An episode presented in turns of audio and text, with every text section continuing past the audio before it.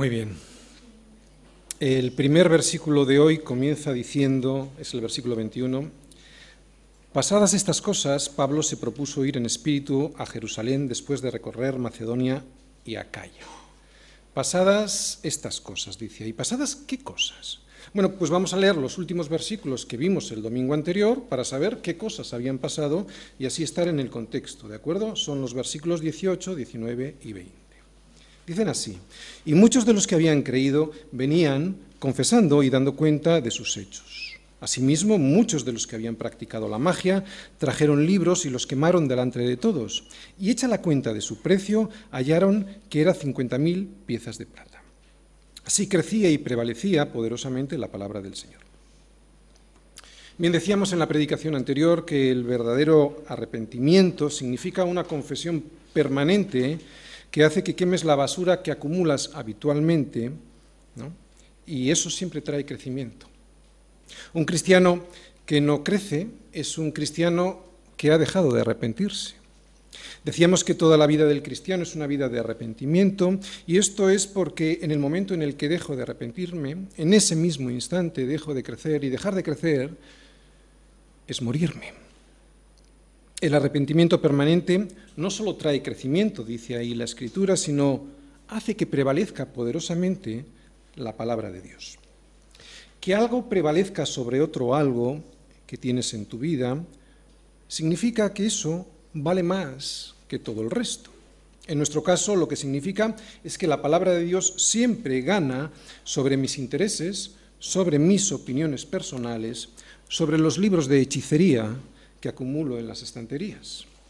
Así que si es que hay algo en mi vida que tiene más valor que la voluntad de Dios, entonces es que esa palabra de Dios no prevalece y por lo tanto no creceré ni tampoco tendré el poder de Dios en mi vida.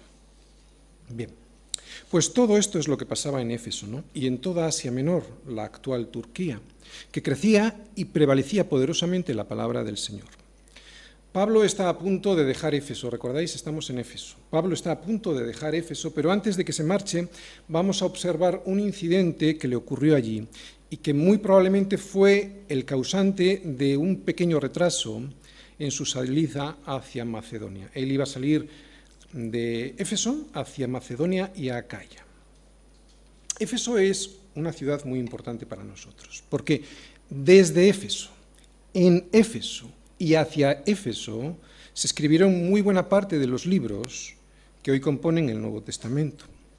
Además, Éfeso debió de ser una iglesia muy querida para Pablo, porque como vimos en la predicación anterior, allí él pasó dos años y tres meses por lo menos, y eso comparado con el tiempo que solía pasar Pablo en las ciudades, es mucho tiempo, bueno, que solía pasar o que le dejaban pasar, porque casi siempre le perseguían. Además, si lees la carta a los Efesios, te das cuenta que Pablo les expresa un amor y una íntima satisfacción por su fe centrada en Cristo, por su fe cristocéntrica y por el amor con todos los hermanos. Acabamos de recordar cómo Éfeso se limpió de la porquería de la idolatría.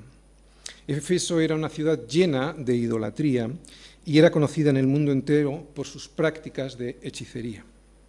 ¿Y cómo se limpió de eso? Pues lo acabamos de ver. Después de reconocer a Jesús como su Señor, muchos de ellos vinieron delante de los demás, confesando sus hechos, y quemaron los libros de hechicería que tenían en sus casas. Esa es la mejor forma de empezar, arrepintiéndonos y limpiando las estanterías de esas cosas que en nuestro corazón hay y que estorban para poder crecer en el Señor. ¿Y qué resultó de esa limpieza que ocurrió en la ciudad de Éfeso? Pues lo hemos dicho hace un momentito. Desde Éfeso Pablo escribió la primera carta a los Corintios. Desde Roma Pablo escribió la carta a los Efesios.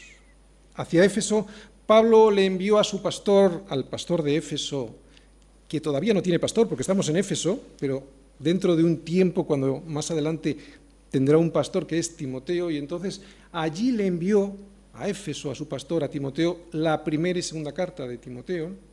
Y en Éfeso, antes de ser expulsado y confinado en la isla de Patmos, pues el apóstol Juan escribió el Evangelio de Juan, primera, segunda y tercera de Juan. Así que todos estos libros del Nuevo Testamento partieron de Éfeso o llegaron a Éfeso o tuvieron a los efesios como destinatarios de muy buena parte de lo que hoy conocemos como el Nuevo Testamento. Y lo que hoy nosotros podemos aprender de ello, antes de empezar nuestra predicación, es lo siguiente. Todo este arsenal espiritual, este Evangelio y todas estas epístolas, surgieron desde, en o hacia una ciudad en la que muy buena parte de sus habitantes limpiaron, limpiaron de su corazón la suciedad que del mundo habían comprado. ¿Cuánto podría hacer el Señor en nuestras vidas si nos dejásemos limpiar de todo aquello que del mundo compramos, que nos salió carísimo y que desgraciadamente a veces seguimos comprando? Así que, mi hermano, déjate limpiar por la palabra.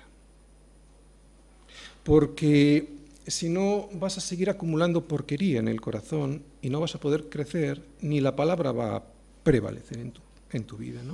no pongas excusas, baja la guardia, deja de poner condiciones a la palabra. Es la palabra la que te analiza a ti, no eres tú la que tienes que ponerle condiciones a la palabra. Así que al igual que los habitantes de Éfeso, nosotros debemos desechar pues la mentira, limpiar de mugre nuestra casa y quemar las cosas que nos estorban para que, al igual que los efesios, después de estar viviendo en tinieblas, podamos ver los cielos abiertos y ver gran luz. No hay manera de ver la luz sin limpiar la mugre. El problema es que no nos engañemos pensando que no la tenemos, cuando podríamos tener todas las esquinas de nuestra casa llenas de porquería, ¿no? Nuestra casa, nuestro corazón. Pero la palabra lo que hace es desvelar, porque es luz, desvela esas esquinas y nos ayuda a limpiar todo eso. ¿no? lo voy a repetir porque ya lo vimos el domingo pasado, pero ¿quieres que tu vida, que tu familia vea la luz? Pues desecha la mentira, limpia de mugre tu casa y quema las cosas que te estorban. Y yo estoy seguro que tú sabes cuáles son. Si tú tienes el Espíritu Santo viviendo en tu vida y no le tienes contristado, seguro que tú sabes cuáles son, aunque no lo quieras reconocer. Y si no, haz como hacía David. Ponlo delante del Señor y pregúntale al Señor que te revele cuáles son esos pecados ocultos y entonces podrás eliminar todos aquellos ídolos que atrofian tu fe. Hoy vamos a continuar con algo muy similar a lo que vimos el domingo anterior, pero antes de empezar, déjame que insista. ¿Quieres que te crean en casa o en el trabajo o en la escuela? Incluso, ¿quieres creerte a ti mismo eso que dices que crees? Pues saca lo que estorba. Saca las botellas de alcohol de las estanterías de tu casa, borra del Facebook o de tu computadora todo aquello que te hace tropezar, saca de tu vida a esos amigos que te llevan por consejo de malos. No digo que se nos separemos del mundo, digo que sean tus amigos que te llevan por consejo de malos. Que nadie atrofie tu libertad de predicar a Jesucristo, que nadie estorbe a tu fe para poder crecer y que la palabra pueda prevalecer poderosamente.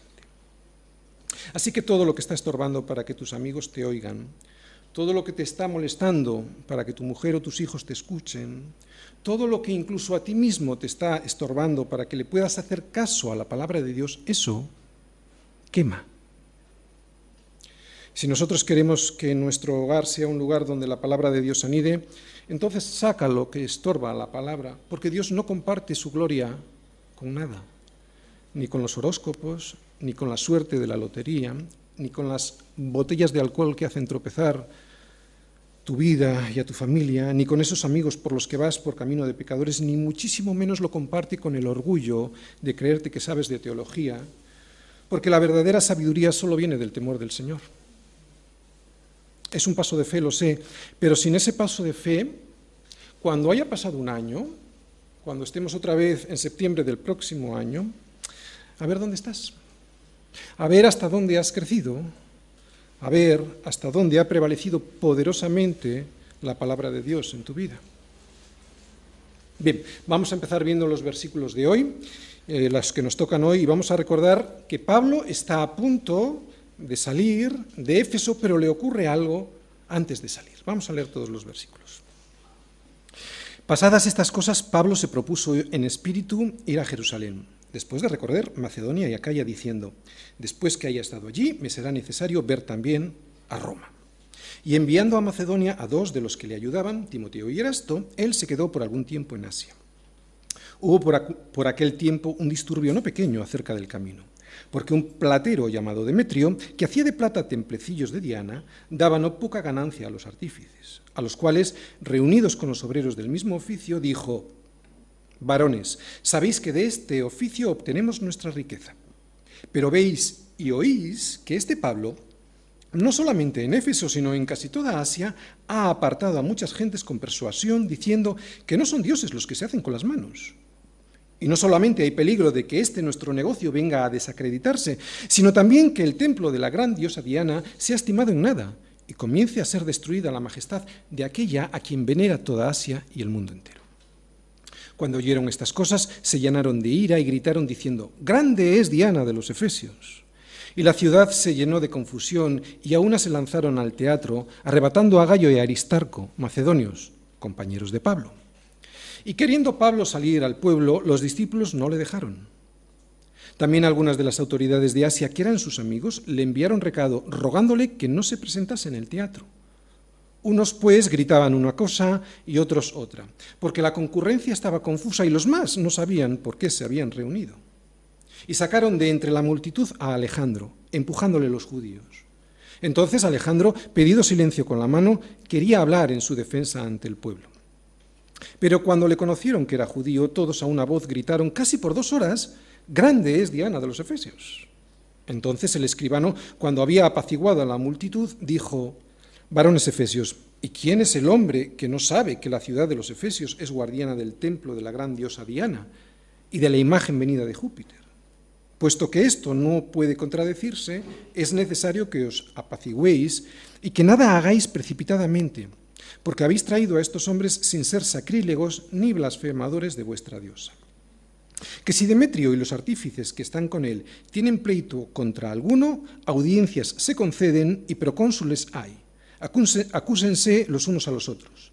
Y si demandáis alguna cosa, en legítima asamblea se puede decidir, porque peligro hay de que seamos acusados de sedición por esto de hoy, no habiendo ninguna causa por la cual podamos dar razón de este concurso. Y habiendo dicho esto, despidió la asamblea. Alboroto en Éfeso o el negocio vestido de religión. Hechos 19 de los versículos 21 al 41. Bien, cada vez que Pablo presenta a Jesucristo se produce como mínimo un alboroto, ya sea por parte de los incrédulos, ya sea por parte de los religiosos judíos, ya sea por parte de los religiosos paganos. Así que la primera lección de hoy y antes de empezar es la siguiente. Cuando nos dediquemos a predicar la verdad con V mayúscula, por eso lo pongo con V mayúscula, porque es una persona, cuando hagamos discípulos de Jesucristo, porque la verdad es una persona, cuando hagamos discípulos de Jesucristo, provocaremos oposición. Sobre todo de aquellos que se dedican al negocio de la religión. Porque la religión siempre es un negocio. Desde este púlpito jamás anunciaremos una religión. Siempre será a Jesucristo. Siempre será una relación personal con Jesucristo, nunca un rito, nunca una religión. Vamos a ir viendo versículo a versículo. Versículo 21 y 22. Pasadas estas cosas, Pablo, eh, subrayo ahí, se propuso en espíritu ir a Jerusalén después de recorrer Macedonia y Acaya, diciendo, después que haya estado allí, me será necesario ver también a Roma y enviando a Macedonia a dos de los que le ayudaban, Timoteo y Erasto, él se quedó por algún tiempo en Asia. Pasadas estas cosas, ¿recordáis? Era arrepentirse y quemar los libros de brujería. Pablo se propuso en espíritu ir a Jerusalén. Pero antes dice ahí que quería pasar por dónde? Por Macedonia y por Acaya. ¿Por qué dice ahí que Pablo tenía intención de ir a Jerusalén, pero pasando previamente por Macedonia y Acaya? Bien, Estamos en el tercer viaje misionero y de hecho estamos prácticamente terminando este tercer viaje misionero. Y desde que comenzó este tercer viaje, Pablo tenía la intención de ir recogiendo ofrendas por las iglesias para llevarlas a la iglesia de Jerusalén, que era una iglesia que en estos momentos estaba pasando gran necesidad. Aquí Lucas no nos lo comenta, pero si nos vamos a la carta de los romanos, y nos vamos a ir ahora, veremos que Pablo lo explica. Vamos a Romanos 15, versículos del 22 al 28. Bien, esta epístola, la de los romanos, Pablo la escribió desde Corinto, provincia de Acaya, justo después de salir de Éfeso. Así que es como si ahora saliésemos del capítulo 19 de Hechos en el que estamos, nos vamos al capítulo 20, pero en vez de leer el capítulo 20 de Hechos, leemos lo que allí en el capítulo 20 ocurrió, que era que estaba en Corinto escribiendo esta carta a los romanos. Y allí vamos a ver y vamos a entender mejor en Romanos 15, versículos 22 al 28, el por qué, el propósito, por qué quería ir a Jerusalén. Vamos a ir. Sí, Romanos 15, versículos del 22 al 28, lo vamos a leer. Dice así, por esta causa me he visto impedido muchas veces ir a vosotros. ¿Por qué causa? Bueno, pues porque Pablo estaba evangelizando, estamos en el tercer viaje misionero, Pablo estaba evangelizando constantemente, no por toda Asia y Grecia. Bien, por esta causa me he visto impedido muchas veces ir a vosotros, está hablando a los romanos. Pero ahora, no teniendo más campo en estas regiones y deseando desde hace muchos años ir a vosotros, desde ahora, ¿no? O sea, finalizando este tercer viaje misionero, ¿recordáis? Hemos dicho que está escribiendo esta carta a los romanos desde Acaya, ¿eh? ¿Vale? O sea, saliendo de Éfeso. Nosotros en Hechos no hemos salido de Éfeso todavía, pero queremos saber por qué quería ir a Jerusalén y aquí nos lo dice. Cuando vaya a España, iré a vosotros, porque espero veros al pasar y ser encaminado allá por vosotros, una vez que haya gozado con vosotros. ¿Te das cuenta cómo siempre tenemos que ser encaminados por la Iglesia? Incluso Pablo anhela ser encaminado por la Iglesia de Roma hacia España. O sea, no iba por ahí solitario. ¿eh? Mas ahora voy a Jerusalén para ministrar a los santos. Porque Macedonia y Acaya tuvieron a bien hacer una ofrenda para los pobres que hay entre los santos que están en Jerusalén, pues les pareció bueno y son deudores a ellos, porque si los gentiles han sido hechos partícipes de sus bienes espirituales, deben también ellos ministrarles de los materiales. O sea, los gentiles nos hemos beneficiado del remanente, del, depósito espiritual, que ellos nos han trasladado y ahora ellos le está diciendo, los gentiles también quieren sustentarles, en este caso a Jerusalén, de los bienes materiales. Así que cuando haya concluido esto y les haya entregado este fruto, pasaré entre vosotros rumbo a España. Volvemos a Hechos.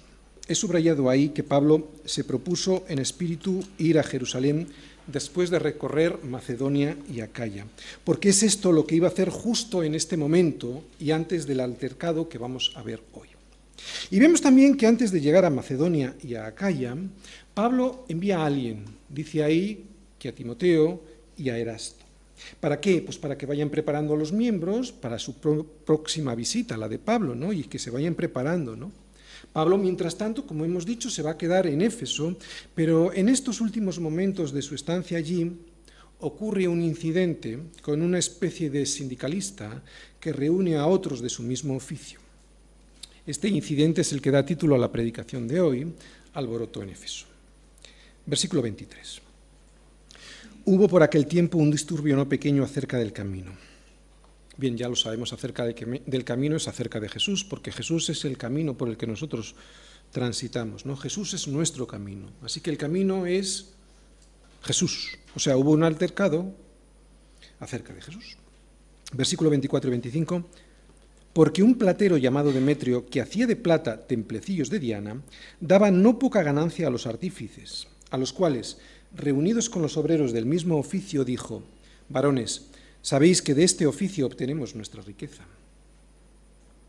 Bien, ya hemos hablado en otras ocasiones que el templo de Diana pues estaba en Éfeso.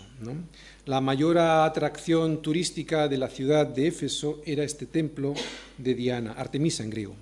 Los turistas de todo el mundo venían a Éfeso para adorar a esta diosa, Por eso existía un próspero gremio de artesanos, de orfebres, que daban abasto a este negocio de figuras religiosas. Como vemos, la religión siempre ha sido un negocio, no es algo nuevo, no hay nada nuevo bajo el sol. Todo sigue igual. Al igual que en Éfeso en el siglo I, hoy vemos exactamente lo mismo. Cuando vamos a alguna ciudad donde se adora algún ídolo, vemos cómo esa ciudad, en esa ciudad se monta un negocio de la religión y se empiezan a vender figuritas de Diana. ¿no? Ponle aquí otro nombre, otro que todos conocemos. Y vender también figuritas de templecillos y cosas así. Bien, lo más sorprendente de todo ello es que hoy día, y teniendo tan clara la enseñanza en la escritura sobre este tema y, muy en particular en estos versículos de hoy, todavía hay gente que haciéndose llamar cristiana siga con la misma idolatría. Pero como vemos en este mismo versículo, la verdadera intención de la venta nada tiene que ver con motivos piadosos. Siempre la religión tiene sus manos metidas en el dinero, en el negocio. Hoy el ejemplo más evidente de esto lo podríamos llamar el Banco Vaticano, pero también entre nosotros lo podríamos encontrar y de hecho lo encontramos. Así que mucho cuidado con las, supuestas intenciones religiosas de los negocios. Con Cristo jamás se negocia. Ya lo hablamos en la anterior predicación, pero lo volvemos a repetir hoy porque lo vamos a volver a ver aquí en estos versículos. El ministerio no es un negocio, el ministerio es un llamado y es un llamado a servir sin esperar nada a cambio. Nada. Cualquier cristiano que se dedique al ministerio, ya sea a tiempo completo o a tiempo parcial, y todos los cristianos nos dedicamos o nos debiéramos dedicar al ministerio, porque todos tenemos un ministerio, no obtiene su salario, y todos necesitamos un salario, no obtiene su salario de la religión Incluso si un cristiano obtiene o recibe su salario de un trabajo secular en vez de recibirlo de una iglesia, quien le está pagando a ese cristiano es el Señor, no es su empleador. ¿Mm? Nosotros no obtenemos nuestra riqueza de ningún negocio, de ningún oficio. Nuestras riquezas las obtenemos de nuestro Señor. Es Él quien nos paga. De hecho, ni tú ni yo debiéramos trabajar jamás por dinero, debiéramos trabajar por testimonio y en el sitio en el que Él quiere que lo hagamos. Porque a nosotros es Dios quien nos paga y también es Él quien elige el sitio en el que quiere que lo hagamos. Jamás yo pensé que iba a servir en la iglesia, jamás. Y aquí estoy, ganando menos dinero que nunca, pero con una diferencia. El propósito de mi vida se está cumpliendo y es por eso que tengo el gozo que antes no tenía ganando muchísimo más dinero. A los verdaderos cristianos es Dios quien se encarga de sostenernos y la cantidad que Él considere y a través del trabajo que Él quiera darnos. Y te voy a hacer una recomendación, que teniendo sustento y abrigo, estemos contentos con esto. Así que, muy al contrario de lo que dice ahí Demetrio, nosotros no recibimos nuestra riqueza de ningún oficio, aunque trabajemos en algún oficio, sino de nuestro Señor. Versículo 26. Pero veis y oís que este Pablo, no solamente en Éfeso, sino en casi toda Asia, ha apartado a muchas gentes con persuasión, diciendo que no son dioses los que se hacen con las manos. Ver y oír es lo que de un cristiano siempre se ha de decir. No solo han de decir de nosotros lo que de nosotros oyen, sino lo que de nosotros ven. Lo que Pablo decía también se veía. Por eso el sindicalista Demetrio no pudo dejar de decir aquello que oyó, pero que también vio. Así que lo que podemos aprender de este versículo es que de Pablo no solo se oía, sino que también se veía aquello que él decía. Y dice ahí no solo en Éfeso, sino en casi toda Asia. Versículo 27. Y no solamente hay peligro de que este nuestro negocio venga a desacreditarse, sino también que el templo de la gran diosa Diana sea estimado en nada y comience a ser destruida la majestad de aquella a quien venera toda Asia y el mundo entero. Bien, enseguida se va a organizar el tumulto. Pablo, con la predicación del Evangelio de Jesucristo, está causando trastorno enorme en la ciudad de Éfeso. Con él siempre ocurre lo mismo. Si os acordáis, cuando le vimos llegar a Pablo a Tesalónica, se organizó una turba y hubo un gran alboroto. Y el comentario de ellos, de los tesalonicenses, ¿os acordáis? Estos que trastornan al mundo entero, también han venido acá, a Tesalónica. Y cuando se, marcharon Pablo y sus compañeros hasta Berea y se enteraron los tesalonicenses que también en Berea era predicado el Evangelio y se estaba convirtiendo la gente, ¿os acordáis? Fueron corriendo estos judíos de Tesalónica para expulsar a Pablo de Berea. Contra el verdadero Evangelio de Jesucristo siempre se van a organizar tumultos. ¿Y sabes por qué es? Porque mira, si predicaríamos de Buda o de cualquier otro, no iba a pasar eso. Esto es porque la gente no quiere perder sus negocios, no quiere perder sus vicios. Hay que recordar que aquí en Éfeso el templo de la diosa Diana era un nido de prostitución religiosa. Ella era la diosa de la fertilidad. Así que en el templo, ¿sabes lo que había? Sacerdotisas que eran prostitutas, que vendían sus servicios para que los hombres llegasen a sus casas, pues en toda Asia y en el mundo entero, supuestamente más fértiles después de haber fornicado con ellas. Claro que tenían miedo a perder sus negocios. Pero pasa exactamente igual que ahora. Miedo a quedarse sin las ganancias y miedo a perder el desenfreno sexual que estaba ocurriendo en Éfeso. Esa ciudad era conocida por eso, ¿eh? era la gran ramera de Asia y del mundo entero. Y esto tenemos que saberlo para que no nos pille por sorpresa. Que cuando alguien llega a una ciudad a predicar el Evangelio, si es el verdadero Evangelio de Jesucristo, enseguida va a sufrir esa persona persecución y oposición. O toda la ciudad o personas individualmente van a comenzar a organizar un tumulto, una persecución que te afecte. Y siempre será un tumulto o una persecución salida del miedo a quedarse sin el negocio, como dice el platero Demetrio, o que surge del miedo a perder cualquier vicio, aunque estaba llevándoles ese vicio a la perdición. No lo quieren soltar. Y van a decir lo que le dijeron a Pablo en Tesalónica. Te van a decir esto mismo. Estos que trastornan el mundo entero también han venido acá. Negocio vestido de religión, ese era nuestro subtítulo. En el caso de Demetrio, el verdadero problema no era un problema espiritual, era un problema económico, pero necesitaba vestirlo de religión y así poder disimular su verdadero interés. Y esto es para nosotros. ¿Cuántas veces no pasará así entre muchos supuestos ministerios cristianos? Que lo único en lo que están pensando es en el negocio que se han montado con el nombre de Jesucristo. Y en este versículo también vemos otra cosa. ¿eh? Menuda diosa, fíjate. Resulta que a esta diosa era necesario que se la defendiese. Si los efesios no la defienden, la majestad de esta diosa será destruida, dice Demetrio. La majestad de Diana necesita de los, efesios, para ser acreditada, para ser protegida. ¿Qué diferencia con nuestro Señor?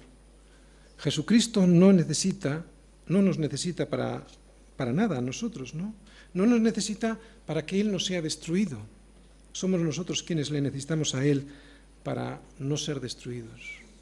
Él me creó. Y Él me creó, todos lo sabemos, para su gloria pero no me necesita para que yo le glorifique. El glorificarme es, o el glorificarle a Él, es un privilegio mío, no es una necesidad suya. Él me cede el privilegio de estar en su obra sin que Él lo necesite para que yo sea participante de su gloria. No me necesita, le necesito yo. Y a veces vemos el ministerio cristiano como una carga, ¿no? cuando en realidad es un privilegio es el privilegio de compartir su gloria. Me puede destruir, de hecho me debe de destruir, y su gloria quedaría intacta. Me puede destruir y haría justicia porque la paga del pecado es muerte. Y sin embargo me dio misericordia. Y atención, quiero que prestéis atención aquí.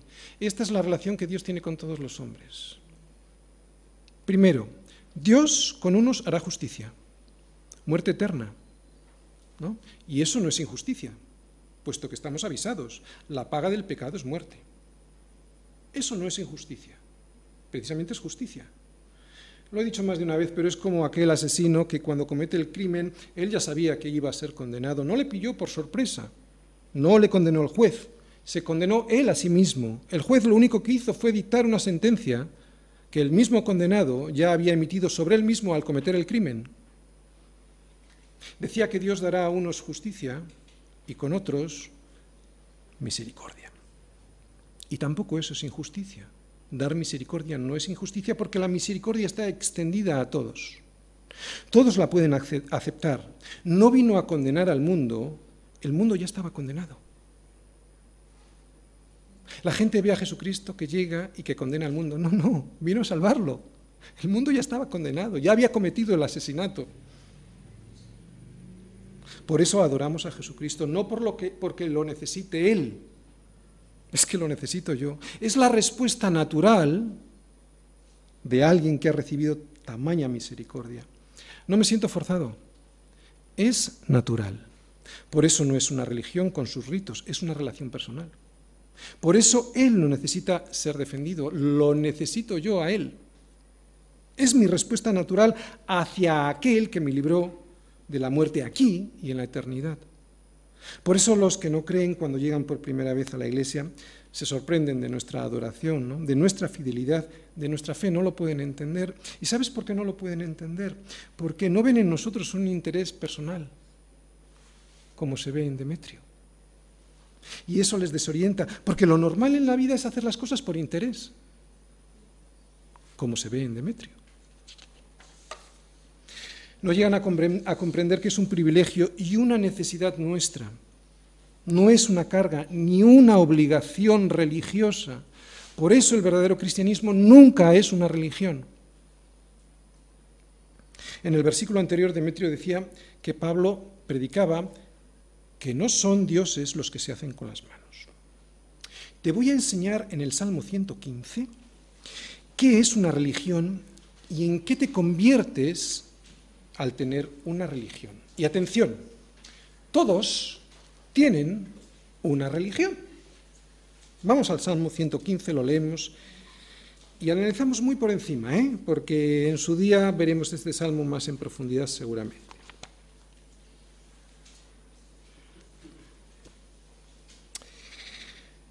No a nosotros, oh Señor, no a nosotros, sino a tu nombre da gloria.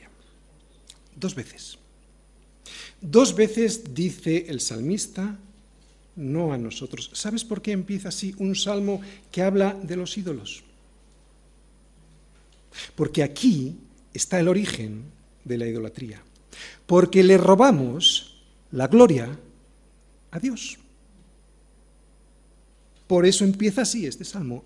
No a nosotros, oh Señor, no a nosotros, sino a tu nombre da por tu misericordia, por tu verdad. ¿Por qué han de decir las gentes, ¿dónde está ahora tu Dios? Claro, es que nos dicen, ¿y dónde está nuestro Dios? Nuestro Dios está en los cielos, nuestro Dios no se ve. Atrofia tu fe todo lo que ves. Por eso no quiere que hagas ni figuras ni que tengas ídolos. ¿no? Dios no quiere que veas nada. Quiere que creas a su palabra y la obedezcas. Porque si ves algo, te fijas en ese algo y no tienes los cielos abiertos. Por eso prohibió la idolatría y toda la imaginería. Por eso el salmista dice, nuestro Dios está en los cielos.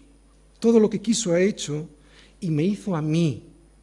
Esta sí que es una diferencia. Fíjate, fuimos nosotros creados para reflejar su gloria, su imagen no las figuras.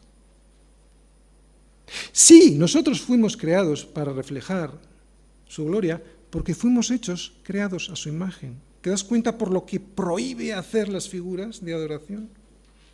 Los ídolos de ellos son plata y oro, obra de manos de hombres. Tienen boca, mas no hablan. Tienen ojos, mas no ven. Orejas tienen, mas no oyen. Tienen narices, mas no huelen. Manos tienen, mas no palpan. Tienen pies, mas no andan no hablan con su garganta. ¿Sabes por qué la gente tiene ídolos? Porque así no tienen que dar cuentas a nadie. Porque no hablan, no oyen, no hacen nada. Así no tienen que dar cuentas al Dios vivo. Y este es importante, versículo 8. Es muy importante este versículo. Vamos a dejarlo ahí. Semejantes a ellos son los que los hacen y cualquiera confía en ellos. Por eso nosotros adoramos a Jesucristo, porque es en lo que nos queremos convertir. Anhelamos ser igual a Él. Por eso, y como dice el Salmo 115, si tú adoras ídolos, terminarás siendo igual a ellos. ¿Y cómo eran ellos? Tendrás boca, pero no dirás más que sandeces. Tendrás ojos y no verás lo importante. Tendrás orejas, pero no oídos para oír lo que de verdad importa. Tendrás manos y no conseguirás nada que en tu vida prospere de verdad. Tendrás pies y no llegarás a, ningún sitio en la vida. ¿no? Tu vida será una vida sin propósito. Por eso el versículo 8 de este salmo dice, semejantes a ellos son los que los hacen y cualquiera que confía en ellos. Cualquiera que confía en los ídolos de este mundo, porque claro, hemos visto el Salmo 115 y pensamos que estamos hablando de imágenes. No, aquí podemos hablar de nuestros ídolos. Normalmente es el dinero, pero puede ser cualquier otra cosa, nuestros títulos, nuestra posición social, cualquier cosa, lo que hemos conseguido en la vida, a lo que nos aferramos. Cualquiera que confía en los ídolos de este mundo terminará siendo semejante a ellos, convirtiéndose en lo que ellos son y representan. Eso es lo que nos dice este versículo 8 del Salmo 15. Y al igual que los jóvenes idolatran a un cantante y se visten como él, andan como él, se drogan como él, exactamente igual le pasa al resto de la humanidad que no confía en Jesucristo. Tienen unos ídolos que, como nos dice el versículo 8 del Salmo 15, semejantes a ellos son los que los hacen y cualquiera que confía en ellos. Por eso adoramos a Jesucristo, porque queremos ser semejantes a Él. Si adoramos a otro o a otra cosa, nos asemejaríamos a ese otro o a esa otra cosa, y no queremos. Ya lo probamos y no nos gusta. Nos llevaba a la destrucción aquí en la eternidad. Volvemos a Hechos. Aquí en Éfeso el verdadero ídolo no es Diana, ¿eh? atención, no es Diana. En realidad Diana es simplemente la imagen, la excusa del verdadero Dios. El verdadero Dios es el dinero y la promiscuidad sexual. Y aunque Diana de los Efesios finalmente fue destruida, curioso, Demetrio se convirtió en un profeta, ¿eh? fue destruida, el verdadero Dios a quienes los efesios adoraban y veneraban, la prostitución y el dinero, sigue tan vigente hoy como entonces. Nada ha cambiado, no hay nada nuevo bajo el sol. Mi hermano, podemos predicar el Evangelio de siempre porque no hay nada nuevo bajo el sol. Aunque diga la gente que las cosas han cambiado. El dinero es el Dios de la mayoría de la gente ahora, en los ricos es evidente y en los pobres también, ¿eh? Porque aunque es de una manera más disimulada, también ellos tienen puesta su esperanza en el dinero de los ricos, ¿no?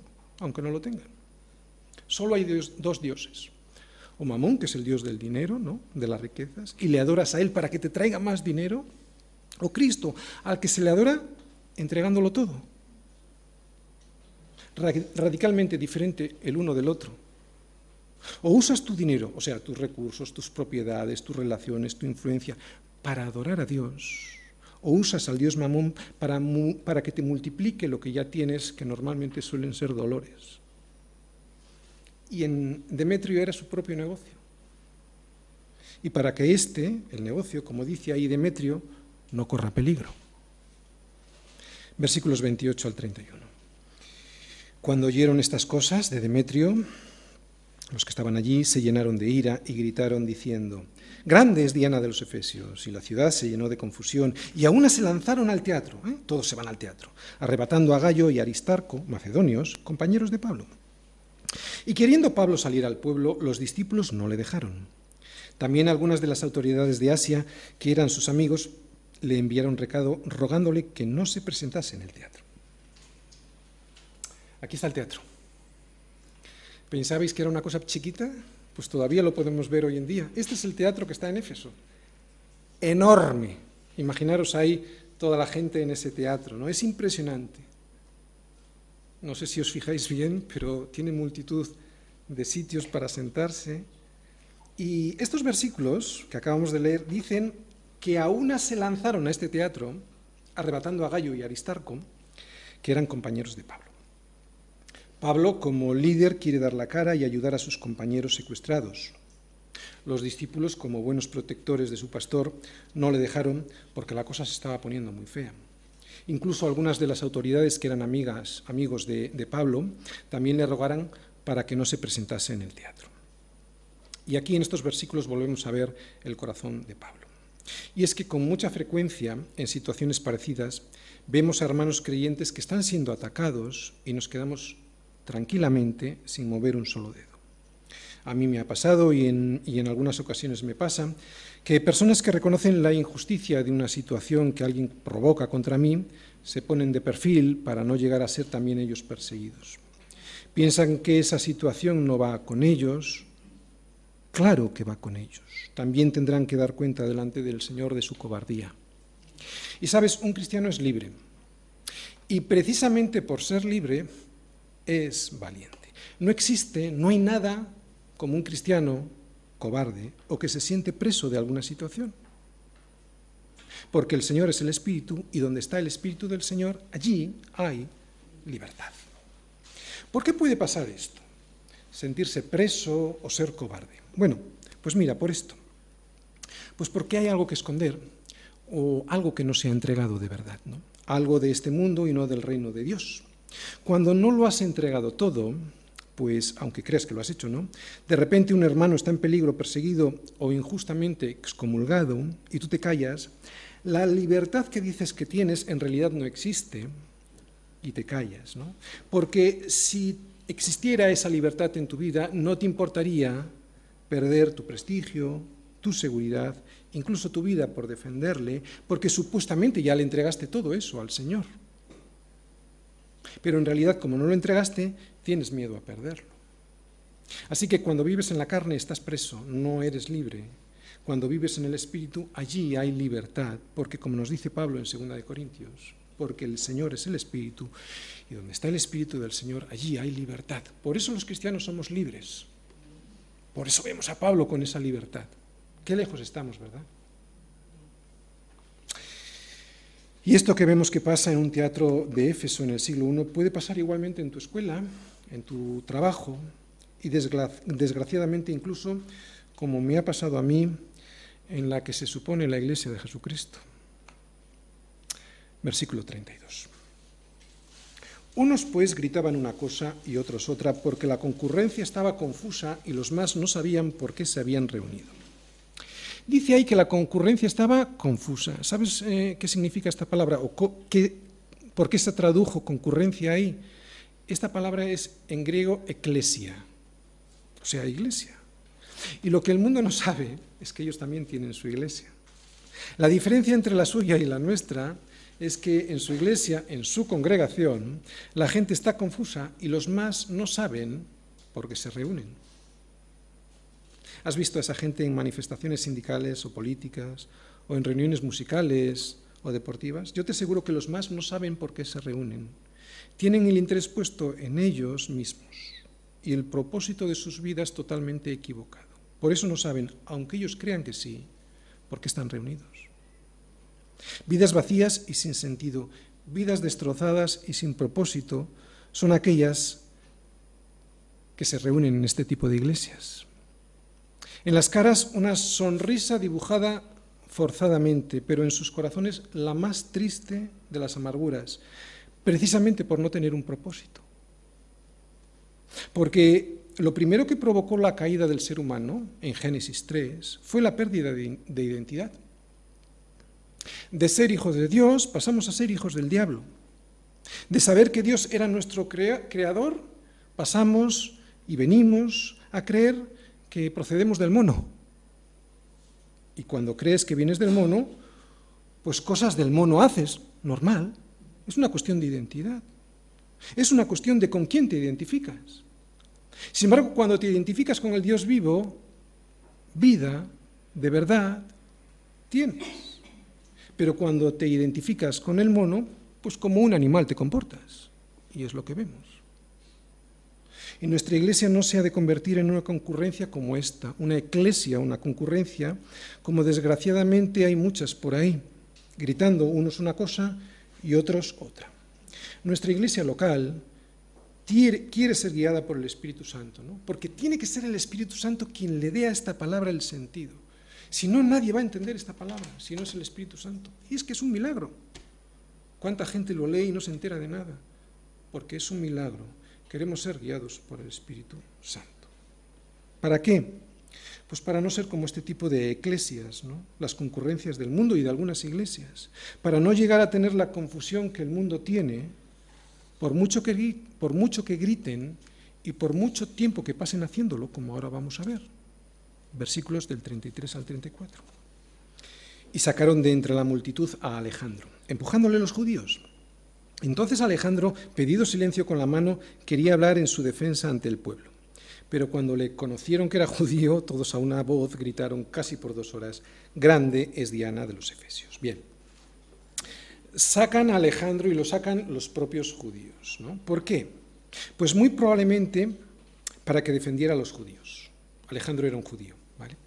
En este primer siglo, los efesios, los romanos y el resto de los habitantes del mundo, estoy hablando del primer siglo, no diferenciaban entre los judíos y los cristianos. Así que se supone que sacaron los judíos a Alejandro ante la multitud porque los judíos no querían verse mezclados en este asunto.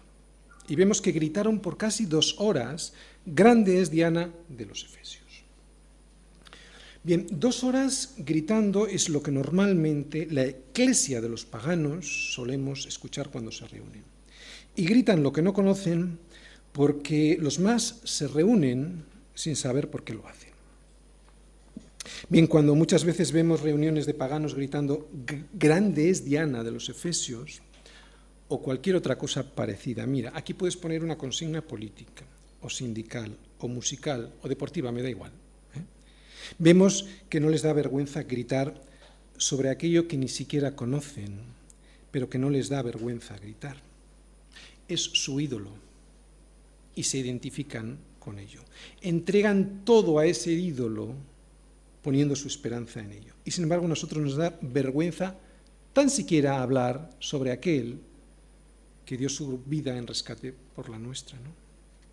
Bien, no digo que lleguemos a ser como ellos, ¿no? que nuestra eclesia sea un descontrol de griterío por dos horas, entre otras cosas porque Dios es un Dios de orden y además sabemos, nosotros sabemos por qué nos reunimos. Pero esto, lo que veo aquí, me hace pensar una cosa. La desvergüenza que el mundo tiene cuando presenta a sus ídolos y cómo nosotros llegamos a avergonzarnos del Dios creador del cielo y de la tierra y de todas las cosas que en ellos hay y que es nuestro Salvador. Ellos gritando por dos horas a una diosa a la cual tenían que defender, porque si no, su majestad iba a ser destruida. Y nosotros acobardados, avergonzados del Dios Todopoderoso que nos ha salvado. Y así sigue pasando hoy en día.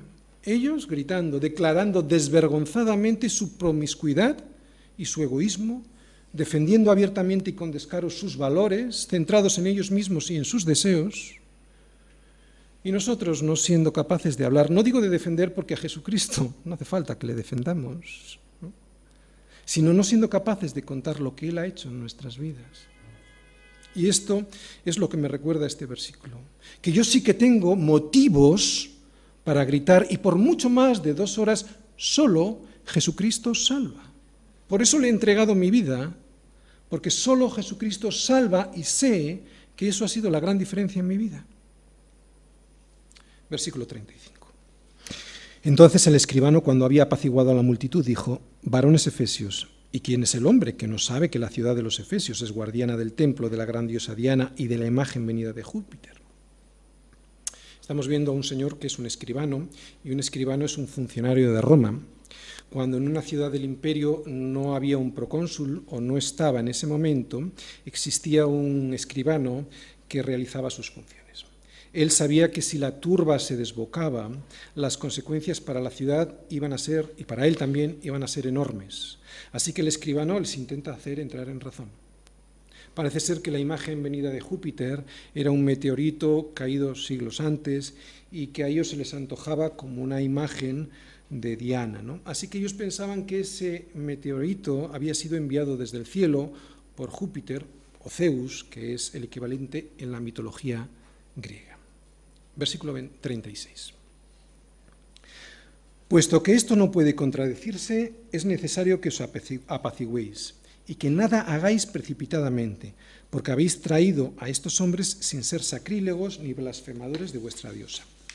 Bien, es muy interesante ver lo que el escribano nos cuenta del estilo evangelístico de Pablo. Si os fijáis ahí, nos cuenta cómo Pablo y sus colaboradores no pasaban el tiempo desacreditando a la diosa Diana.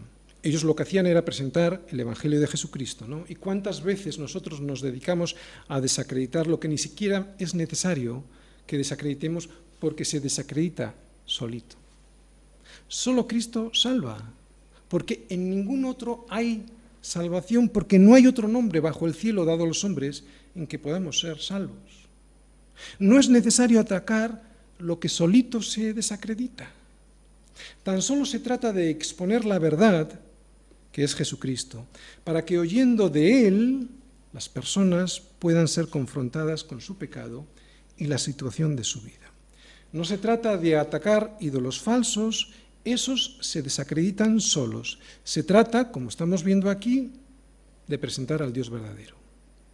Versículo 38 y 39. Que si Demetrio y los artífices que están con él tienen pleito contra alguno, audiencias se conceden y procónsules hay Acúsense los unos a los otros. Y si demandáis alguna otra cosa, en legítima asamblea se puede decidir. El, escribano sabía que esa turba eh, no estaba haciendo las cosas bien y que eso les podía traer problemas a todos. Para el imperio romano una turba pues equivalía a un levantamiento y entonces podían ser acusados de sedición y eso provocaría unas consecuencias desastrosas para este escribano y para toda la ciudad. De hecho, ahí mismo el escribano les recomienda, o más primero les recuerda, que esa asamblea no era legítima, que se habían constituido en una turba, no en una asamblea legítima, y que eso estaba duramente castigado por las autoridades romanas. El escribano no está defendiendo a Pablo. El escribano se estaba defendiendo a él mismo y su puesto de trabajo, y eso se ve en el, versículo siguiente porque peligro hay de que seamos, versículo 40, porque peligro hay de que seamos acusados de sedición por esto de hoy, no habiendo ninguna causa por la cual podamos dar razón de este concurso. Y habiendo dicho esto, despidió la asamblea. Resumen. Dos cosas. Primera, Pablo quería predicar a todos los habitantes de Asia y lo hizo. La mayoría de nosotros, al escuchar la vida de Pablo y el ministerio de Pablo, queremos ser como él. Eso que aparentemente es un deseo piadoso, correcto, en el fondo es querer ser fiel en lo mucho sin, previamente haber sido fiel en lo poco. ¿Y por qué? Pues porque la mayoría mm, de nosotros lo que anhelamos es un ministerio grande y lo que primero debiéramos hacer es lo que hicieron los habitantes de Éfeso el día que se dieron cuenta de su situación, o sea, arrepentirse y quemar todos nuestros ídolos. No hay manera de comenzar una vida cristiana que produzca fruto sin previamente destruir los ídolos que en nuestra vida tenemos. Si hay algo en mi vida que amo más que a Dios y no termino por quemarlo, eso es idolatría. Y lo peor es que la mayoría de las veces no reconocemos que estamos en idolatría. Y peor, aún, hay veces que nos avisan de que estamos en idolatría, que eso no nos va a traer nada bueno y aún así no hacemos caso. Practicar la idolatría producirá en nosotros lo que vimos del Salmo 15 y sobre todo en su versículo 8, que seamos semejantes a ellos, a los ídolos, o sea, que nos parezcamos a aquello que adoramos, al igual que un joven se parece e imita a su ídolo musical. Viste igual que él, con su mismo corte de pelo y vive como él. Y segunda cosa de mi resumen. Este alboroto de Éfeso, como cualquier situación de conflicto, nos muestra el verdadero carácter de las personas. No sé si os habéis dado cuenta, pero en esta historia vemos a tres personas y un conflicto. vemos a más personas, pero fundamentalmente a tres personas y un conflicto. Las tres personas que vemos son ricas, son ricas en algo. Y aunque en una primera lectura no os hayáis fijado, las tres personas van buscando el dinero. Así que en las tres personas vemos un común denominador, el dinero. Pero lo que las hace diferentes no es el común denominador, sino en el numerador. ¿Sabéis? El quebrado, no sé cómo se llaman ahora, en mi tiempo se llamaban los quebrados. El denominador era la parte de abajo, el, numerador era la parte de arriba. ¿no? Y digo que en el numerador es donde vemos la diferencia. ¿no? El uso, el amor que se tiene hacia ese común denominador que es el dinero. El dinero nada es en sí mismo, sino el uso que se le da es lo que hace la diferencia. Y como decimos, en el conflicto de esta historia nos encontramos con tres personas. Y cada una de estas tres personas va a responder de manera diferente a este conflicto. La primera que encontramos, el escribano. Es una, persona aparentemente equilibrada, una persona justa, equitativa, pero al cual la verdad no es lo que le importa, sino lo que le importa es que no le quiten su puesto de trabajo. Porque si la ciudad de Éfeso fuese culpada de sedición, él sería el primer responsable de no haber atajado eso a tiempo. Así que el escribano, en este conflicto, en lo primero que piensa es en su puesto de trabajo, en su dinero, en su sueldo, en su seguridad. ¿no? Para personas así, la verdad que es Jesucristo siempre será un tropiezo. Siempre encontrarán a Jesucristo como una dificultad para hacer de su proyecto personal una realidad. Hay muchas personas así. Aparentemente no te persiguen, no te hacen nada, pero Jesucristo en sus vidas resulta una piedra de tropiezo porque saben que su proyecto personal ya no funciona. No persiguen a los cristianos. Incluso, como en este caso, parece que los defienden, pero en realidad lo que están buscando es su propio interés. Parece que buscan la paz, pero en realidad, y al igual que Pilato, cuando surge el conflicto se lavan las manos y miran hacia otro lado buscando la paz de este mundo, el statu quo, en vez de buscar la verdad y la paz con Dios. Otro personaje, Demetrio. En Demetrio los motivos de su vida están más claros. Él va buscando el dinero y no lo oculta, piensa que no se le nota, pero cualquiera que le escucha se da cuenta que lo que busca en la religión, que lo único que busca en la religión es su propio interés. Incluso es obsceno ver cómo usa la religión como vestido con el cual cubrir sus intereses económicos. Y la tercera persona que vemos es a Pablo. Todos van detrás del dinero, os dije. ¿Cómo comenzaban los versículos de hoy? El versículo 21 decía, pasadas estas cosas, Pablo se propuso en espíritu ir a Jerusalén después de recorrer Macedonia y Acaya. Y yo ya os expliqué, y por eso me interesaba explicaros por qué iba a Jerusalén, por qué quería ir a Jerusalén, quería conseguir, al igual que Demetrio, y en algún sentido al igual que el escribano, dinero. Pero el dinero era para los necesitados de Jerusalén. No es que buscaba dinero para él, Incluso estos viajes a Pablo le costaban muchísimo dinero, también buena parte de su salud, incluso su vida siempre estaba corriendo peligro. ¿no? De esto, esto último, o sea que su vida corría peligro, lo hemos visto en estos versículos de hoy también. ¿no? Le tienen que retener cuando los discípulos ven que va a salir al teatro en defensa de Gallo y de Aristarco. Oye, ¿cuántos ministerios ves hoy así, como el de Pablo? Ministerios en los que pongas tu propio dinero, tu propia salud y tu propia vida en juego sin esperar ser recompensado? Hay cristianos, lo pongo con comillas, como el escribano, que solo buscan la paz de este mundo y no la paz con Dios. Por eso en cuanto surge un conflicto, siempre intentan conciliar la luz con las tinieblas para conseguir un apaño y que quede todo como estaba. Aparentemente son muy civilizados, pero no buscan agradar a Dios, sino a los hombres. También hay cristianos, y lo digo también con comillas, como Demetrio, que usan a Jesucristo para sus propios intereses. No solo para ganar dinero con los ministerios que en realidad son negocios, sino vamos a descender un poquito, sino también a veces algo más sutil, para que el Señor me consiga un trabajo, o un aumento de sueldo, o me dé la salud, o una casa o vacaciones. Aparentemente los que son como Demetrio adoran a Dios, pero su motivo es equivocado y eso Dios lo sabe. Y también hay cristianos como Pablo. Menos, pero los hay.